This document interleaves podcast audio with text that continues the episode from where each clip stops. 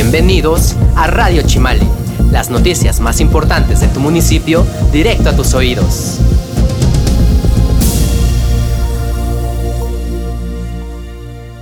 Les doy la bienvenida a una emisión más de Radio Chimali. Les saluda Paola Reyes. Esta semana se concluyeron importantes obras. Además, hablaremos sobre las inscripciones en nivel básico y en temas de salud, cómo y cuándo realizarse una prueba COVID, dónde acudir y el uso del cubrebocas. ¿Funciona o no para protegerse del coronavirus? El gobierno de Chimalhuacán concluyó la última etapa de introducción de agua potable en Corte La Joya del Ejido Santa María, a fin de proporcionar el servicio básico a más de 2.300 habitantes de la zona. El alcalde Jesús Tolentino Román Bojorques informó que la obra consistió en la instalación de 451 tomas domiciliarias para llegar a un total de 1.145 que forman parte del sistema hidráulico. En esta última fase se invirtieron 14.9 millones de pesos. En materia de drenaje, en los cortes Lomas de Buenavista, San Pablo, San Isidro y La Palma, primera y segunda sección, se inauguró la red sanitaria conformada por 1.800 descargas domiciliarias que benefician a más de 9.400 habitantes. En estos trabajos se invirtió un presupuesto de 3.4 millones de pesos.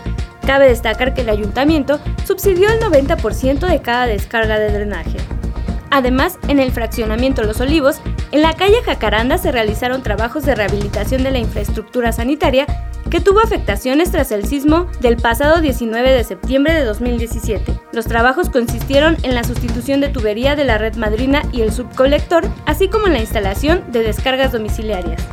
Y en la colonia Balcones de San Agustín, el mercado Gonzalo López Cid fue remodelado con el objetivo de brindar una infraestructura más digna a locatarios y compradores se realizaron labores de nivelación de pasillos, colocación de loseta antiderrapante, reparación de módulos de escaleras e instalación de barandales.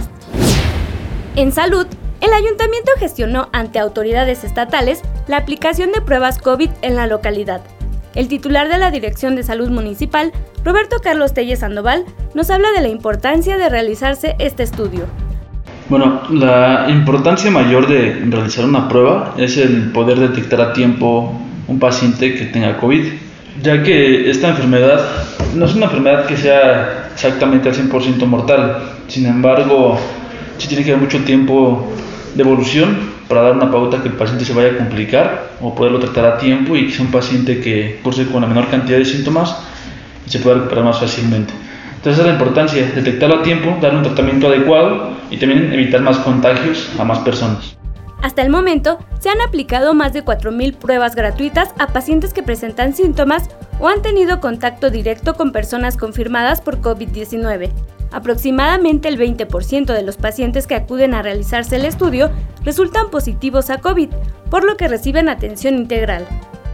En este caso se le inicia un seguimiento directamente por aquí por la Dirección de Salud, en el que al tener el resultado confirmatorio de positividad de esta prueba, se le llama inmediatamente al paciente en su caso de ser un paciente se le otorga su, su resultado positivo para que lo puedan verificar también ellos y se inicia un seguimiento del caso, en el cual se obtienen ciertos datos del lugar donde trabaja y de la familia para pensar o ver en qué entorno se está desarrollando y si hay riesgo de más contagios dentro de estos ámbitos. Y también se inicia también la parte clínica, en la cual se revisan los signos y síntomas de este paciente, se inicia tratamiento también si se requiere y la monitorización continua. Todos los días se le da monitoreo por vía telefónica y también le mandamos un médico a su domicilio para que lo revise al paciente y también revise a su familia si es necesario. El hecho de detectarla a tiempo la enfermedad, iniciar el seguimiento nos ha dado pauta para dar unos tratamientos que eviten que este virus se siga replicando fácilmente y pues haga que el paciente pueda complicarse. También aparte de atacar al virus, también revisamos otras enfermedades que llegan a tener los pacientes, como es diabetes o hipertensión, que están relacionadas con la complicación con el virus. Y en caso que estas enfermedades no estén controladas, también vemos la forma de darles el control y pues evitar que haya pues una complicación o desafortunadamente pues una defunción también. Otro dato importante es que el 70% de los casos positivos por coronavirus se encuentran en calidad de asintomáticos, en caso de no presentar síntomas, pero si usted tuvo contacto con personas que tienen o tuvieron esta enfermedad, también puede realizarse el estudio. Yo creo que el beneficio máximo que hemos tenido es el poder detectar algunos casos que son asintomáticos, porque al ser un paciente que está portando el virus y ser asintomático, pues no, no tenemos en cuenta que estamos enfermos y no tenemos un aislamiento.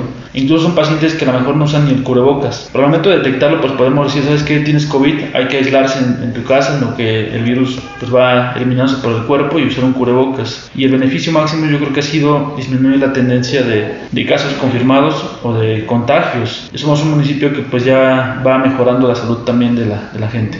Entre las medidas preventivas, un tema polémico es el uso del cubrebocas. ¿Sirve o no sirve? Nosotros insistimos en que evitan que las personas en nuestro entorno se puedan contagiar, además de que nos protege a nosotros mismos. Escuche por qué. Esto va a depender de cómo lo usamos también y el tipo de cubrebocas también tiene que ver mucho. Si usamos el cubrebocas, como lo hemos mencionado en otras ocasiones, que pues un tiempo máximo de 5 horas, que no lo estamos removiendo para nada de, la, de la cara, y que no lo estamos tocando para nada. Y bueno, también que la colocación sea la, más adecuada en la que haya un sellado casi hermético en la parte de, la nariz y los costados, pues el riesgo va a ser casi del 0% de contagiar, contagiarse del virus, ya que el virus se transmite a, a partir de gotas de flush o saliva pero son gotas grandes que no traspasan el cubrebocas. Ya que si pues estamos quitando y poniendo el cubrebocas, lo colocamos en la barbilla, en la frente, lo ponemos en otro lugar y no tenemos el cuidado, pues sí, el riesgo pues, puede ser muy alto. Pero si usamos adecuadamente, el riesgo es casi del 0%. Continuamos con más información. La información más importante de Chimalhuacán generada en las últimas horas. En representación del alcalde Jesús Tolentino Román, el secretario del ayuntamiento Saúl Torres Bautista entregó de forma simbólica 1.528 metros lineales de guarniciones y 1.874 metros cuadrados de banquetas de las calles Aguamarina, San José, Cerrada San Diego y Boulevard Chimalhuacán para mejorar el entorno urbano de Corte El Pocito en el ejido Santa María. Durante esta contingencia por COVID-19, el sistema DIF municipal continúa otorgando apoyos a grupos vulnerables. El pasado fin de semana se entregaron dos tanques y dos concentradores de oxígeno, cuatro sillas de ruedas, dos andaderas, tres bastones, así como medicamentos y diversos insumos para beneficio de 20 personas. En Corte Santa Cruz el gobierno local concluyó un sistema de drenaje donde se invirtieron 5 millones de pesos para la instalación de 1.871 metros lineales de tubería, construcción de 44 pozos de visita y 314 tomas domiciliarias, favoreciendo a 1.570 chimalhuacanos. ¿Qué pasa en el sector educativo durante esta pandemia? La SEP publicó en el Diario Oficial de la Federación el calendario escolar para el ciclo 2020-2021 aplicable para escuelas de educación básica públicas y particulares, así como para las escuelas de educación normal y demás de formación de docentes. Quedó estipulado que el ciclo será de 190 días, cuyas clases iniciarán en línea el próximo 24 de agosto y concluirán el viernes 9 de julio de 2021. Para hablarnos particularmente de Chimalhuacán, Alfonso Gutiérrez nos tiene la información. Gracias Paola, les comento que el gobierno de Chimalhuacán, a través de la Dirección de Educación, ofrece asesorías a los ciudadanos en el trámite de inscripción de alumnos a escuelas de nivel básico mediante el programa de atención a educación básica implementado por el gobierno estatal. La titular de la dependencia, María Paz Mendoza Sánchez, informó que durante el mes de agosto y hasta el próximo 11 de septiembre, los padres de familia o tutores pueden realizar en la plataforma digital diversos trámites como cambio de turno o escuela y el registro de alumnos que no realizaron el proceso de preinscripción en el sistema anticipado de inscripción y distribución. Para el inicio de este ciclo escolar, eh, los resultados que a través del SAID vienen nuevamente cada año también es, es, es, muy usual que una vez que se publiquen los resultados nos visitan en la dirección, ya sea para solicitar algún cambio o para observar que no fue asignado en donde le compete. Los criterios del SAI son muy claros. Eh, tú entregas tu copia de domicilio, tu comprobante de domicilio, te asignan al lugar cercano donde tú vives la escuela que esté más cercana, pero si es una escuela de alta demanda, ya aplican otros dos criterios, que son el primero, si tienes algún familiar en esa institución. Otro es si requieres alguna eh, atención especial. ¿Por qué? Porque hay escuelas que cuentan con un SAER, otras no. O porque la mamá o el papá trabaje y, en lugar de, este, de tener radicado o sus hijos puedan ir cercanos a su domicilio, es cercano a su lugar, entonces se pide una constancia que trabaja ahí para poder considerar esta situación. Para ello, deben ingresar al sitio web paepmige.edomex.gov.mx y tener requisitos como acta de nacimiento, clave CURP del alumno, comprobante de domicilio, clave de centro de trabajo de la escuela de su preferencia, boleta o certificado del último grado de estudios y datos de los padres de familia o tutores. En el caso de las reinscripciones, los estudiantes ya cuentan con un expediente.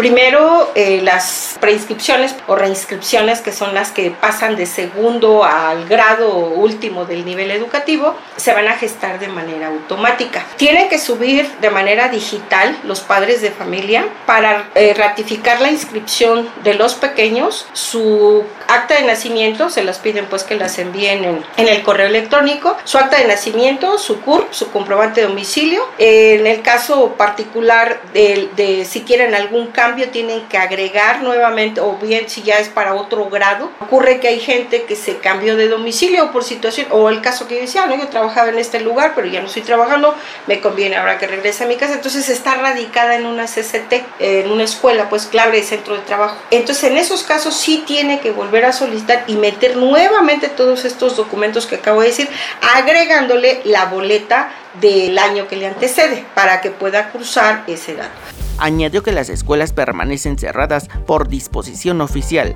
Los interesados en recibir las asesorías deben comunicarse a los teléfonos 58 52 57 71, 58 52 57 72 y 58 52 57 73, extensión 132, en el correo electrónico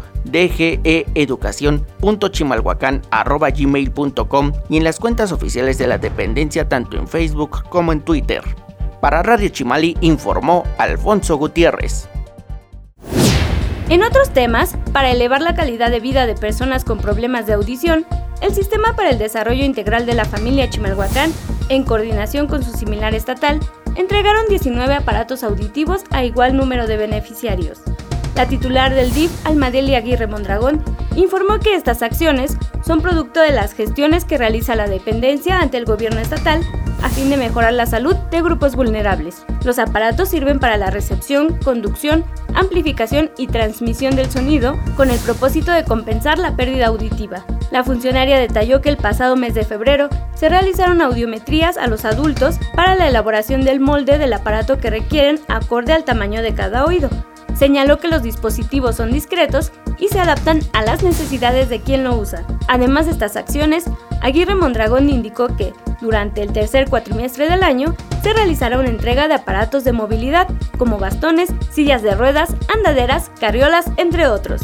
Y en materia de seguridad, la policía local mantiene abierta la convocatoria para integrarse a la corporación. Dulce Calva nos tiene el reporte. La Dirección de Seguridad Ciudadana y Tránsito de Chimalhuacán, a través de su Centro de Capacitación Policial, mantiene abierta la convocatoria para Policía Preventivo Municipal 2020. Buscan jóvenes con vocación de servicio de 18 a 35 años de edad, bachillerato concluido y que no hayan pertenecido a corporación policíaca o empresa de seguridad privada. Los interesados pueden consultar las bases en la página de Facebook Centro de Capacitación Policial de Chimalhuacán. El proceso de reclutamiento y el curso básico de formación policial se llevarán a cabo con estrictos protocolos de sana distancia. Para la recepción de documentos, los días miércoles de 9 a 13 horas en la comandancia municipal. Es indispensable el uso de cubrebocas, además de seguir las indicaciones del personal académico durante la plática inductiva. Para Radio Chimali informó Dulce Calva. Antes de despedirme, permítanme invitarlos a continuar con las medidas de higiene y sana distancia para inhibir la propagación de COVID-19. En caso de presentar síntomas de esta enfermedad, comuníquese a la Dirección de Salud 1551 6395 o con el DIF local al 5853 7474. Si presenta complicaciones, el servicio de ambulancias al número 5044 6683 está disponible las 24 horas del día. Yo soy Paola Reyes. Nos escuchamos en la próxima emisión de Radio Chimali.